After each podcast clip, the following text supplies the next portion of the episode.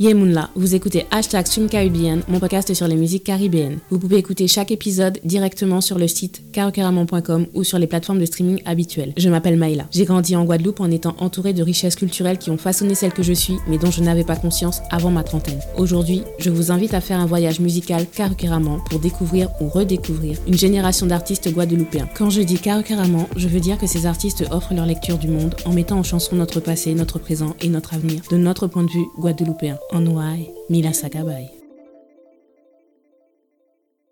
J'espère que vous allez bien. Après la soul caribéenne avec Mimi Nelzi, le dancehall avec Chris, le zouk avec Lorenz et la pop caribéenne avec Lissy Nice Jean, le prochain arrêt de mon voyage musical carrément est le jazz. L'artiste du prochain épisode est peut-être celui avec lequel j'ai trouvé le plus de points communs. Nous avons le même âge, lui et moi? Notre petite enfance a connu une trajectoire similaire avec un détour par la France avant de s'enraciner en Guadeloupe. Lui du côté des Grands Fonds Sainte-Anne, moi du côté des Grands Fonds Le Moule. Lui aurait voulu maîtriser le piano, moi j'aurais voulu maîtriser la batterie et le cas. Lui a appris à vivre la musique. Moi j'ai appris à l'exécuter sans fausse note. Les musiciens comme Jacques Schwarzbart et Mario Canonge, qui m'ont fait découvrir le jazz qui résonne en moi, font partie des pointures qu'il a accompagnées et accompagne encore aujourd'hui. Le respect et l'admiration qu'il porte à la musique traditionnelle s'entendent dans chaque piste de son premier album Tomber lévé, sorti en 2017. C'est d'ailleurs l'album qui m'a fait revenir dans l'univers du jazz de Guadeloupe-Martinique. Son second album, Adjusting, sorti en 2022, reflète la vision d'un Guadeloupéen fier de ses racines et qui se connecte au reste du monde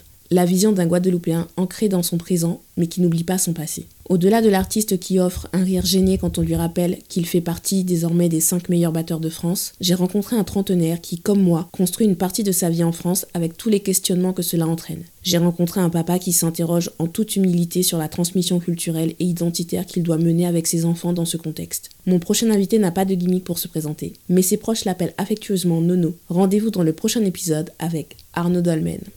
Merci d'avoir écouté cet épisode. Abonnez-vous à ma newsletter pour suivre mon actualité. Pour écouter mes autres podcasts cinéma et littérature de la Caraïbe, rendez-vous sur carocaramon.com. Vous pouvez y lire également mes chroniques culturelles. Vous pouvez aussi me suivre sur les réseaux sociaux streamcaribbean ou carocaramon sur Twitter. Likez, partagez et surtout utilisez le hashtag streamcaribbean pour donner plus de visibilité à nos artistes. On se voit à Don d'autres soleil, Red.